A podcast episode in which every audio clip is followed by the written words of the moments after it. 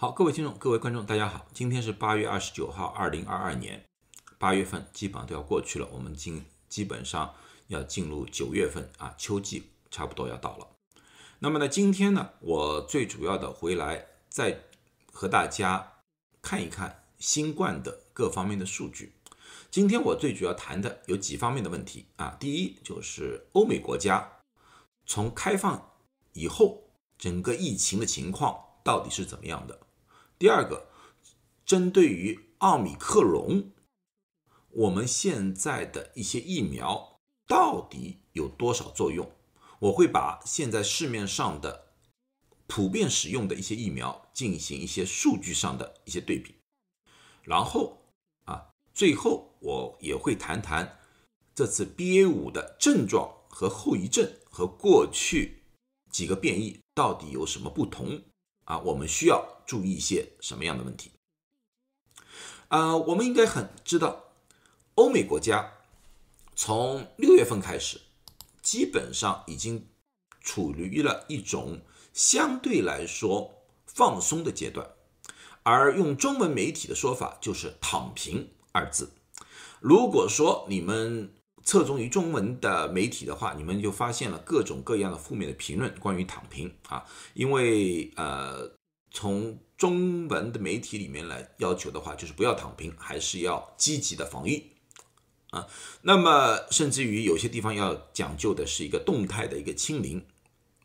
我在过去视频里面早就说过了，动态清零这个是已经是一个伪命题。从这个疫情的或者说这个传染的一个速度来看的话，不可能达到一种清零的程度。那么，欧美国家的这种放开是不是合适啊？这是我们今天要看的。那么，欧美国家到底是怎么放开的？第一个，你们在六月十二号的时候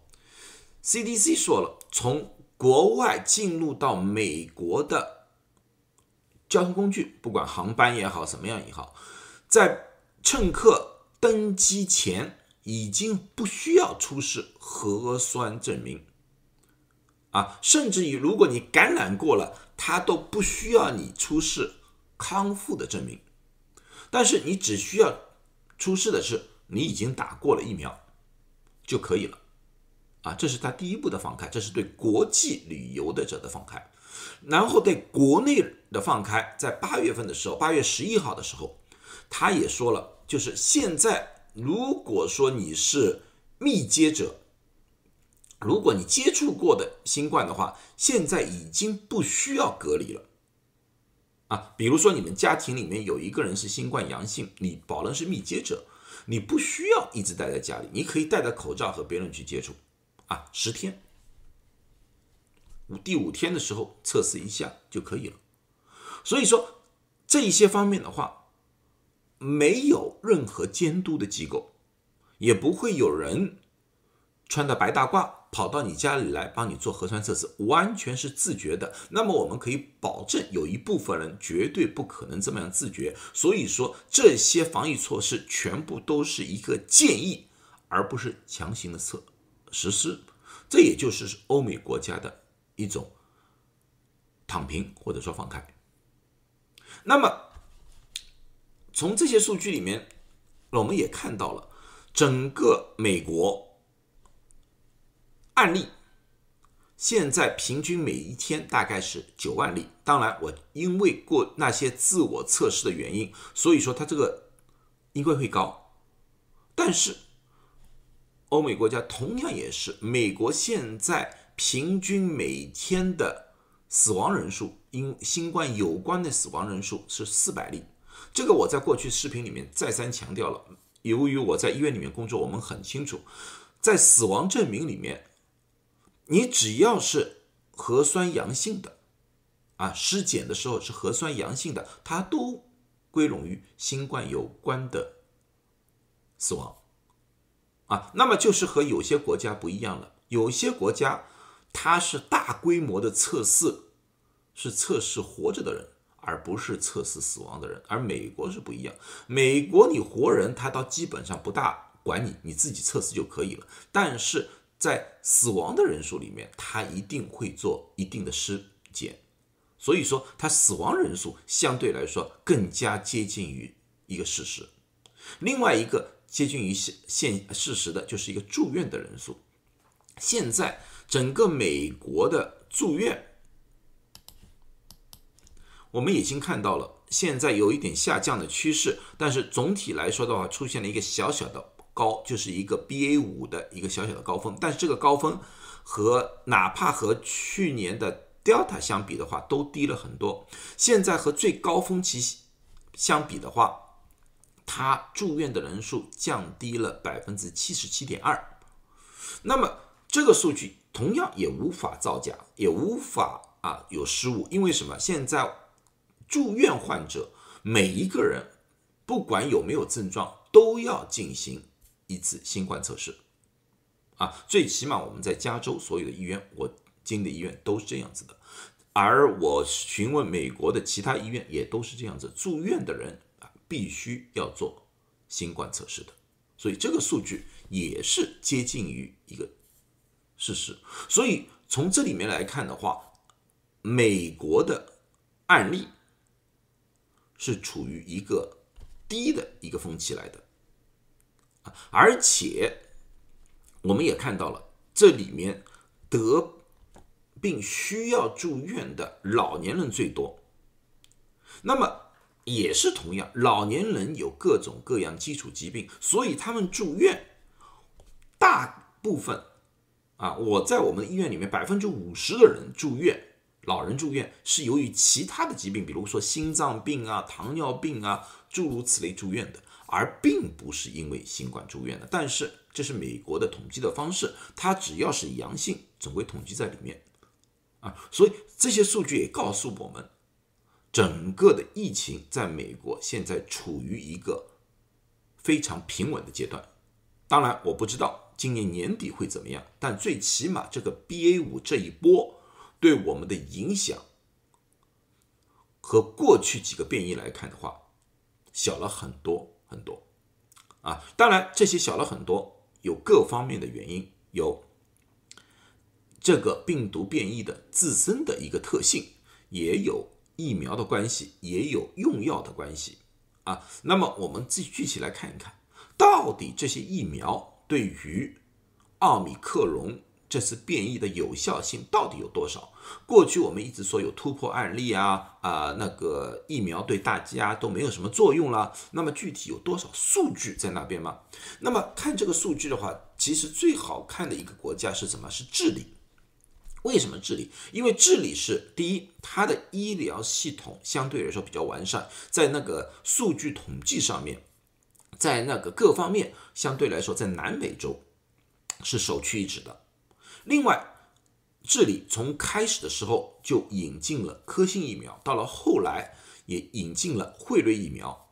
和牛津阿斯利康疫苗。在智利，所以各种疫苗的混合施打，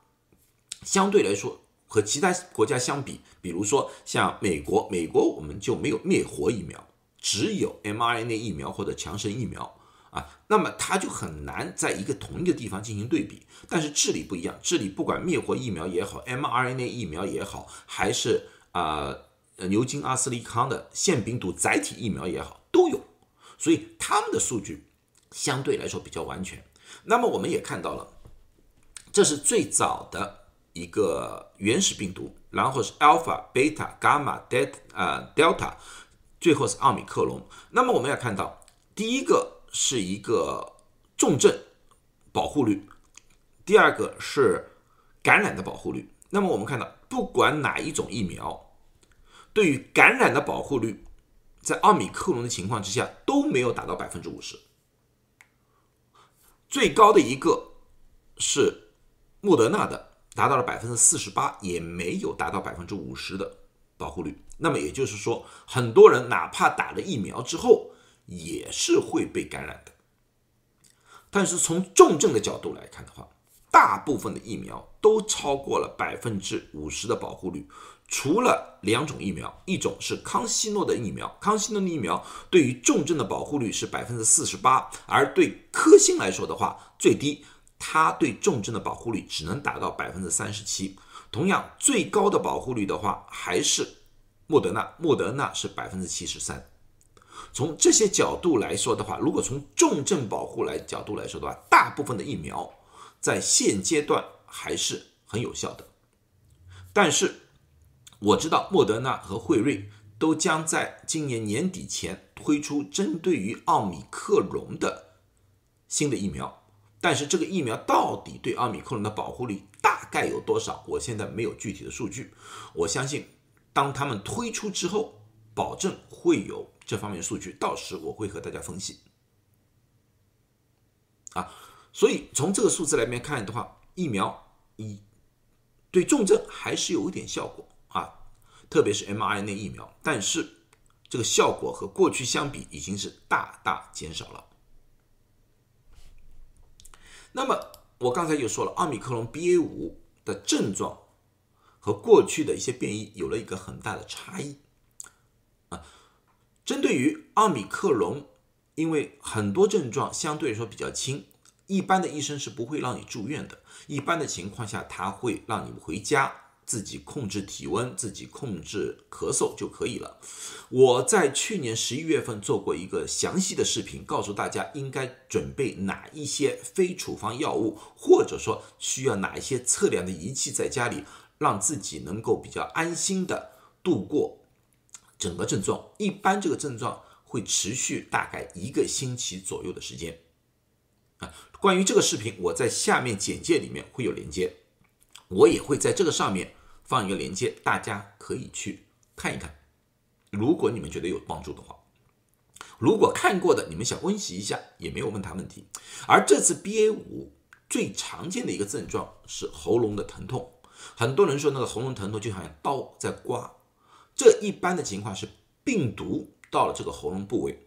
或者说是喉咙部位有部分的水肿而造成的现象，这个比例高达了百分之六十三。